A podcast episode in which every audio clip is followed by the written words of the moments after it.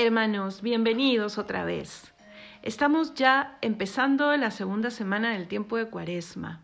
En un abrir y cerrar de ojos eh, hemos recorrido estos siete días y es importante estar atentos para no perder la oportunidad de vivir una cuaresma mejor, una cuaresma distinta, eh, saborearla, aprovechar el silencio, aprovechar la reflexión, aprovechar el mirar a Jesús, que nos quiere llevar por una catequesis muy especial. Dejémosle a Él decirnos por, por dónde ir, pero para eso necesitamos ponernos medios, para eso no abandonemos la oración. Fijemos el mejor día, la mejor hora, para eso pongamos en práctica lo que veíamos ayer, el examen de conciencia.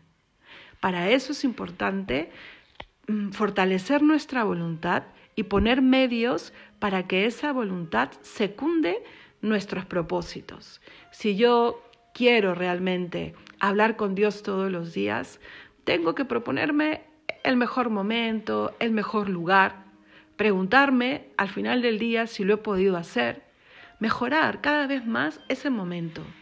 Si yo quiero conocer más lo que ha sido el camino del Redentor aquí en la tierra, busca un buen libro, pregunta, eh, siempre habrá alguien que te quiera aconsejar y acércate a la vida de Jesús, comprende un poco más y un poco mejor lo que significaron sus palabras y sus actos aquí en la tierra.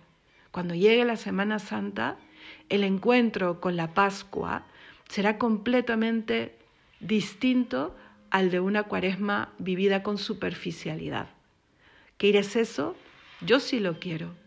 Y sabes qué? Dios hace que sea posible, que así sea tu Semana Santa número 20, número 30, se pueda vivir como si fuese la primera y como si fuese la última. Se pueda vivir casi, casi tocando el cielo con nuestras manos.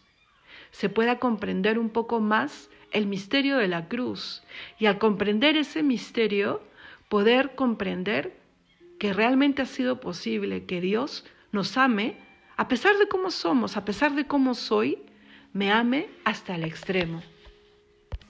Por eso te lo vuelvo a decir, y al decírtelo a ti me lo digo, me lo, me lo digo a mí, no dejemos que se nos pase la cuaresma. Aprovechemos el día a día.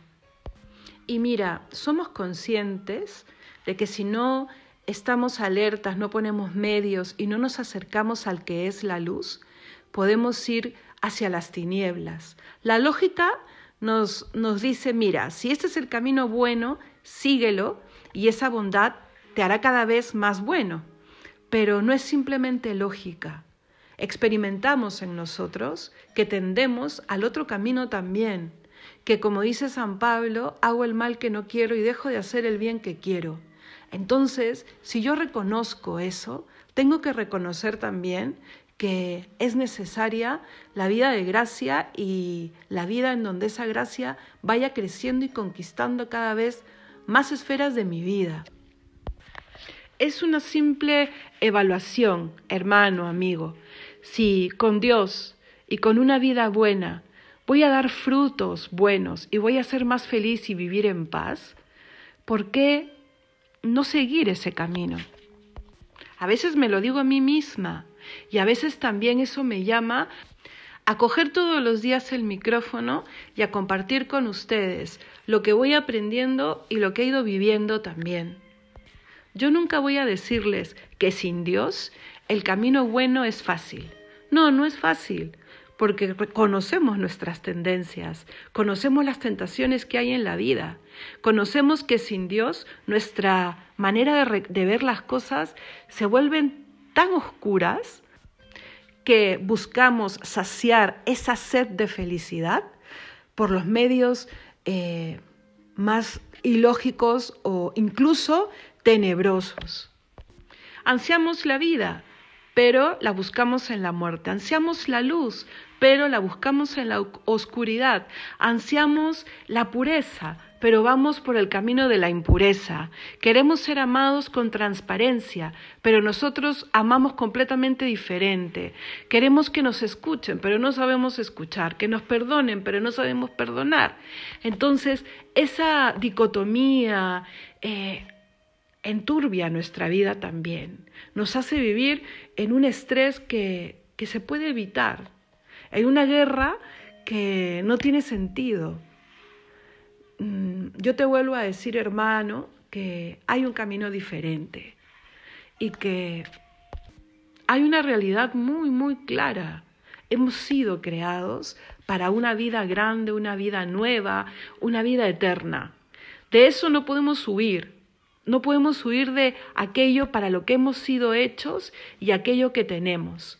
De lo que sí podemos huir es de la voluntad de Dios. De lo que sí podemos huir es del camino para alcanzar esa meta. Pero siempre andaremos con sed, siempre andaremos cojeando. ¿Me entiendes? Porque no sé cómo explicártelo, porque imagínate que tu alma es de una forma y de un tamaño, pero tú estás buscando llenarla con eh, tan poquito que no llega a colmarla y con formas tan distintas a la forma que tiene tu corazón. No sabes lo fácil que entiende un niño en catequesis cuando le dices, has sido creado para ser feliz y este es el camino de la felicidad. Y el que te va a dar toda la gasolina para recorrerlo es el mismo que te creó. Pero cuando vamos creciendo, esas ansias de independencia nos van alejando de Dios. Y Dios quiere que administremos bien nuestra libertad. Por supuesto que quiere. Pero Dios ha venido al mundo a decirnos que no podemos solos. Y que qué bueno que sea así. Porque no hemos sido creados para la soledad, hermanos. Hemos sido creados para Dios. No debemos enojarnos con Él. Es una ironía de la vida, pero es una ironía real que incluso sabiendo cuál es el camino de las buenas obras, miraremos eh, lo apetecible que es el camino de al lado. Es que fue hasta la primera tentación. Teníamos diez mil árboles para comer, pero queríamos aquel que nos llevaba a la perdición. Y bueno, después de este momento de conversación de introducción de semana, vamos a ponernos en presencia de Dios para pedir sus luces como todos los días. En el nombre del Padre, del Hijo y del Espíritu Santo. Amén. Señor Jesús, auxílianos con tu luz y con tu gracia en esta semana que empezamos. Llévanos de tu mano en el recorrido de la Santa Cuaresma, para que podamos acercarnos más a ti y al misterio de la Pascua, que podamos comprender el amor que tienes por cada uno de nosotros y que aprendamos nosotros también a amar, a amarte. Te lo pedimos a ti, Jesús, que extiendes tus manos hacia nosotros, que nos quieres, que nos esperas y que día a día quieres hablarle a nuestro corazón y a nuestra alma. Que sepamos y que querramos responderte, Señor. Amén. En el nombre del Padre, del Hijo y del Espíritu Santo. Amén. Vinculado a lo que hemos ido conversando antes de la oración inicial, está el tema del orden. San José aprendió eh, en el diario vivir la importancia del orden, del orden exterior y del orden interior, y cómo uno habla del otro, uno está relacionado con el otro. Esa relación pocas veces la, la vemos eh, claramente o la ponemos en práctica. ¿A qué me refiero? Queremos, por ejemplo, en nuestra comunicación en el trabajo o con nuestros seres queridos, una comunicación transparente. La exigimos y la queremos dar también, pero no empezamos con una vida interior transparente. O somos los primeros en exigir eh, y en poner en práctica un trabajo organizado, una línea del tiempo, eh, herramientas, fines, eh, pero en nuestra vida personal, en nuestra vida diaria, hay poca organización y mucho caos. O algo que se escucha mucho y se propone mucho hoy en día. ordena, ordena tu mundo exterior para que así sea más fácil luego empezar un orden interior. Y para, esto se proponen muchos métodos. ¿no? Hay uno que es muy famoso hoy en día, por ejemplo, el método eh, Condomari, creo que se llama, que te enseña a, a ser más desasido, a llevar una vida más minimalista y que eso te ayude pues a ser luego más generoso y más sencillo. Entonces, una primera idea es que el orden exterior y el orden interior están muy vinculados. Pero ¿cuál sería el más importante? Mm, yo creo que todos coincidimos en que siempre lo interior es eh, combustible para lo exterior, ¿no? Entonces, si sabemos que el orden interior es el principal, ¿por qué a veces empezamos la casa por el tejado? Como estrategia para crecer, como les decía hace muy poco, es importante ponerte como meta el orden exterior, incluso en tu examen de conciencia, ¿no? Trabajar el tener las cosas en orden, pero siempre mirando a que no puedo descuidar el orden de mis prioridades interiores, afectivas, de crecimiento, de conquista del alma. ¿Sabes qué cosa nos puede ayudar en este ejercicio? Mirar la obra de la creación. Se dice que el Señor saca de la nada eh, la existencia, trae la existencia del no existir. Y cómo eso eh, que crea tiene un fin, ¿no? Cómo el creador le adjudica un fin. Y al adjudicarle un fin, le da un orden dentro de la creación no, deja las cosas creadas en el caos. Entonces yo creo que una de las estrategias que nos puede ayudar a tener orden interior es saber darle mm, no solo prioridad, sino un fin e importancia a lo que nosotros llevamos dentro y luego se nos hará fácil también aplicarlo al orden exterior ya sea para deshacernos de las cosas que nos sirven o adquirir cosas que nos hacen falta. Interiormente, echamos en falta también eh, capacidades, cualidades, virtudes que nos harían una persona mejor y nos ayudarían a vivir mejor y también eh, con un poco de reflexión nos daremos cuenta que tal vez esta amistad no me lleva por el buen camino, eh, este hábito me destruye, es más que construir y es hora pues ya de retirarlo de mi desorden de vida. Y aquí entra el ser conscientes también de que el enemigo, Satanás, no solamente es padre de la mentira, es también maestro en el desorden.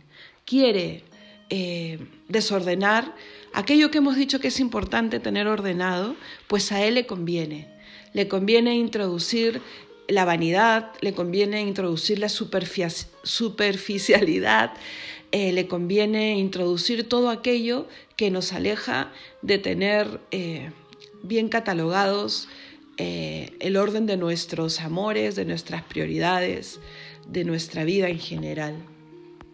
El demonio querrá alejarte siempre de lo que es la rutina, de lo que es la disciplina, por ejemplo. En el primer punto hemos hablado entonces de la relación que hay entre orden exterior y orden interior y cómo se retroalimentan y cómo el trabajar en el orden exterior nos va a ayudar a ordenar la casa interior y viceversa. Ahora estamos hablando de el padre de la mentira, Satanás, y el desorden que quiere crear con el caos externo e interno en nuestra vida. Desde que el Señor crea todo y nos crea a nosotros, habla pues de una luz que nos permita visibilizar las cosas tal y como son.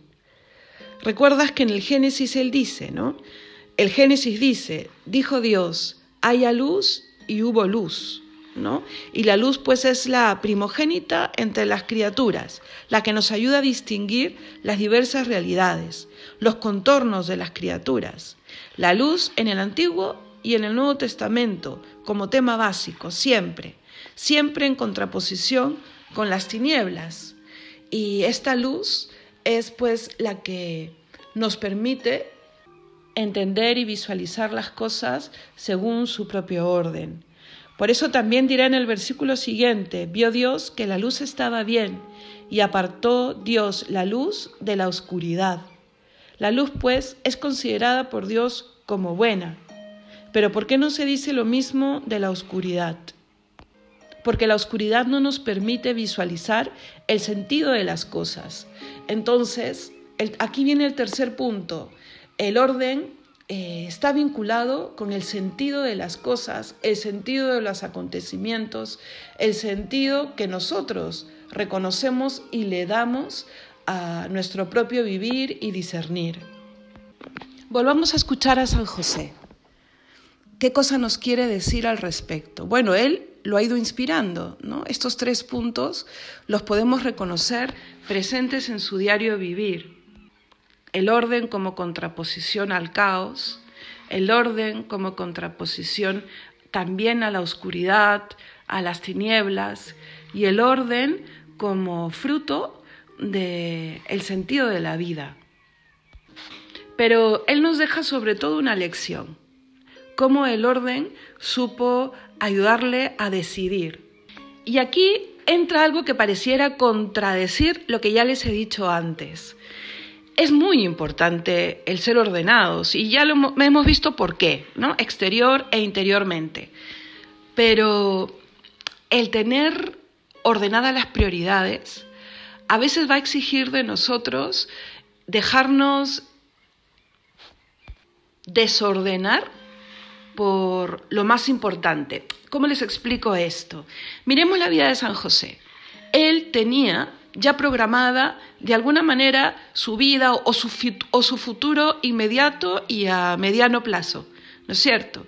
Tenía él un trabajo, tenía un oficio eh, reconocido e importante en la ciudad en donde vivía, pide la mano de María, está viviendo ese año de novios después de los esponsales, donde ya María y José se habían prometido el uno al otro, y en ese año, para eso son los esponsales también, para conocerse y para prepararse, entonces en ese año San José haría planes, ¿no?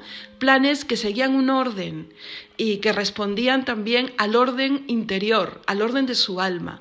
Sabemos que José luchó mm, toda su vida y sobre todo su juventud por ser un, orden un hombre justo que viviese según el plan de Dios. Entonces, él ordenaría ese futuro próximo según el plan de Dios. Entonces aquí no, no estamos hablando de, de un desorden o de un orden, entre comillas, eh, rebelde a lo que es el bien.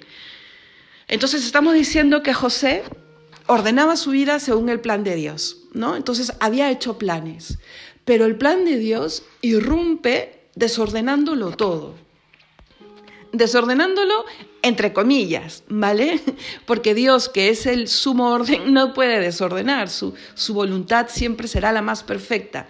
Pero eh, con nuestras palabras podríamos entenderlo así. Y es lo que nos pasa. Muchas veces hacemos planes y cuando esos planes se trastocan eh, por la misma voluntad de Dios, nuestra poca capacidad a la frustración genera eh, un verdadero caos emocional, interior, que se va a dejar ver también seguramente en el caos exterior. Uno de los síntomas, por ejemplo, de que estamos pasando un, momento de estrés o un momento de desánimo grande, también es el desorden exterior. El no querer eh, levantar ni, ni una ropa que se nos ha caído al piso porque emocionalmente no tenemos ni ganas ni fuerzas, ¿sí o no? Entonces, eh, a veces hay que dejar que Dios sea el que marque la pauta de lo que es el orden y el desorden. ¿Qué quiero decir con esto? Hay que dejarnos reordenar por Dios. Podemos haber aprendido en la vida, eh, a lo largo de muchos años, que el orden tiene una estructura, el orden de, de, vivir con Dios, ¿no? Tiene esta estructura, tiene estos pasos a seguir y se entienden a través de estos frutos. Pero puede ser que de un momento a otro Dios quiera darle un vuelco a tu vida de 180 grados. Y tú experimentes lo que coloquialmente se dice perder el piso. Y en un pispas, sin pensarlo, eh, la vida te cambia. ¿no? Y eso puede darse porque irrumpe una buena nueva, un gran proyecto, una gran persona llega a tu vida, eh, y también porque irrumpe algo que en un primer momento se ve como incluso una desgracia, ¿no? Una enfermedad, un accidente, eh, una ruina económica intempestiva, una pandemia, la, realidad del cambio, ¿no? Y entendemos a veces que en el cambio hay caos. Sí, puede haber caos en un primer momento porque en lo nuevo se da ese elemento pequeñito, aunque sea, de caos porque en lo nuevo todavía no hay eh, una estrategia conocida. Ahí lo que toca es reconocer, reconocerte y reorganizarte o simplemente organizar aquello nuevo. Pero ¿sabes cómo se logra eso que se dice tan fácil? Vuelve a organizarte, vuelve a ordenarte, eh, levántate de ese primer sentimiento de que te deja la frustración eh, por el cambio intempestivo. ¿Sabes cómo se logra? Cuando hay orden en el alma de amores. Cuando Dios es el primero. Lo que dice el primer mandamiento. Amarle a Él por sobre todo. Con todo el corazón, con todo el alma, con todo el entendimiento. Y al prójimo como a ti mismo. Cuando eso está ordenado, cuando eso es lo que ilumina eh, mis decisiones, se entenderá que aquello que irrumpa como algo novedoso, puedo yo ponerlo dentro del plan de Dios. Puedo yo entenderlo como un trampolín para alcanzar la meta final. Y puedo yo recorrerlo, porque no estoy solo, porque tengo a la persona con la que me he comprometido a vivir, mi esposo, mi esposa, porque tengo lo importante, ¿Me siguen? Por eso que es importante, valga la redundancia, que paremos para hoy día, para mañana, para esta semana y le des la gradación a las cosas, a las personas, a las actividades. Y viendo esa gradación, tú puedas decir, eh, pues esto es aquello que yo no quisiera perder mis seres queridos, pero perder en el sentido de que te lo arranquen definitivamente. Porque cuando uno habla de perder seres, seres queridos, a veces lo entiende como que mueran, pero la muerte no es la última palabra. ¿no? Claro que es dura, pero la muerte en esta vida no es la última palabra. Hay una muerte más atroz. Pon en una lista aquello que nadie te puede quitar y que es lo necesario como la materia prima de tu vida y de tu felicidad. Y lucha por tenerlo siempre, por tenerlo en orden, por alimentarlo y por embellecerlo. Esa es tu materia prima. Y sobre esa materia prima construye lo demás. Podrán soplar los vientos, podrá subir la marea de tu vida, pero siempre tendrás esas raíces sólidas para volver a empezar. Y para empezar todavía más crecido, con raíces más sólidas. ¿Me sigues? Eso te ayudará a que siempre haya un orden, inclusive en el caos y en el desorden. San José sabía de quién se fiaba en el momento en que el ángel irrumpe en su sueño y le dice, no tengas miedo de tomar a María, porque lo que ella está concebido en su vientre viene de Dios. Y se entrenó para eso y se entrenó para perseverar en ello, porque poco después mm, de ese primer sueño vendría el que, le, el que le dice a San José, San José, toma a tu esposa y marcha a Belén. Y ya estando en Belén, San José coge a tu esposa y al niño y vete a Egipto. Y luego San José, Herodes ha fallecido, vuelve a, a Nazaret. En fin, San José el hombre de la carpintería muy ordenada supo encontrar en el aparente caos del cambio repentino de planes la voluntad de Dios, el orden que le daba a su vida la voluntad de Dios. El fruto de ese orden es paz, es felicidad y es una vida santa. ¿Quién no quiere eso? Te vuelvo a repetir entonces, te animo, haz una lista, por un lado de cosas, luego de amores, o sea, de personas, y luego de acciones, lo que estás viviendo, ¿no? El trabajo, el estudio, el deporte, etc. Y luego ponle un número al costado, donde el uno sea lo más importante y así hacia lo menos importante. Y donde está el 1, el 2, el 3, fíjate si realmente son cosas que nadie te las arrebataría, que son la materia prima sobre la cual construyes tu vida. Si no es así, hay que replantearse el orden interior y exterior. Y luego pasa a hacerlo también con las cosas más menudas. Mira alrededor de tu habitación y fíjate si hay cosas que no usas hace muchísimo tiempo y que las tienes ahí guardadas. Ropa que no te volverás a poner, pero que hay un apego eh, que, que no tiene sentido. Claro, hay algunas cosas que tienen un valor emocional y que siempre vale la pena guardarlas. Yo no digo que no, pero que ese no sea la máxima de tu vida. ¿No? Que no haya el 80% de cosas en tu closet que tienen ese sentido importante, porque si son tantas ya no será un sentido importante, pasará a ser el común denominador. Entonces, eso también te entrena en el deshacimiento y en el orden interior. Y además te permite ser generoso, porque entregarás aquello que está bien, que está en buen uso, que sí usarías, ¿no? Pero que hace ya tanto tiempo que ni siquiera las recuerdas que es hora de entregarlas. Y eso te ayudará sobre todo a ser más simple, más sencillo y más ordenado. Cuando estés dedicando ese momento a ordenar en el día, ordenar tu casa, ordenar tu cuarto, a ordenar tu agenda al principio de semana o al final de cada día, a ordenar tu plan de vida, a, final de mes o al principio de mes, cuando estés haciendo ese ejercicio, recuerda y mira el ejemplo de San José. Y sobre todo, mira el ejemplo de Dios Creador, que todo lo hizo bueno y que puso una luz en el cielo para que iluminara a todas las criaturas y podamos comprender el sentido que tiene cada una, para que puedas también pedirle entonces a Él esa luz eterna que ha venido a ser el mismo Jesucristo y la pongas también en la cima de tu vida para que Él pueda hacer que reconozcas el valor que tienen las cosas interiores. Y podrás comprender mejor y podré comprender mejor contigo la relación que hay entre orden exterior e interior, ya sea con la luz, ya sea para ver la parte de las tinieblas y de la oscuridad, y para reconocer también cómo el orden está presente en el sentido de mi vida y en las personas y en las cosas que forman parte de mi vida. El orden interior y exterior genera un efecto dominó.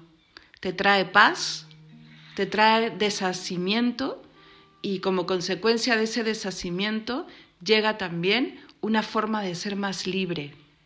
Y esa libertad te da un poder, el saber que nadie podrá quitarte aquello que para ti es lo más valioso. Y te enseña también qué es lo más importante que tienes para dar y para heredar a tus seres queridos, lo que para ellos también serán cosas de primer orden. Por ejemplo, piensa en los hijos.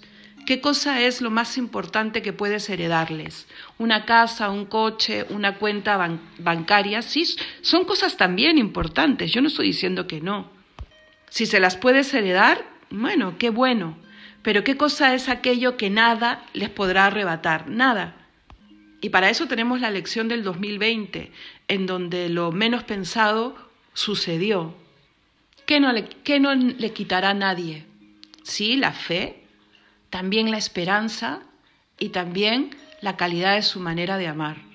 Y sobre todo, la fuente eh, de la que beberá para no perder los valores principales. Y ese es Jesucristo.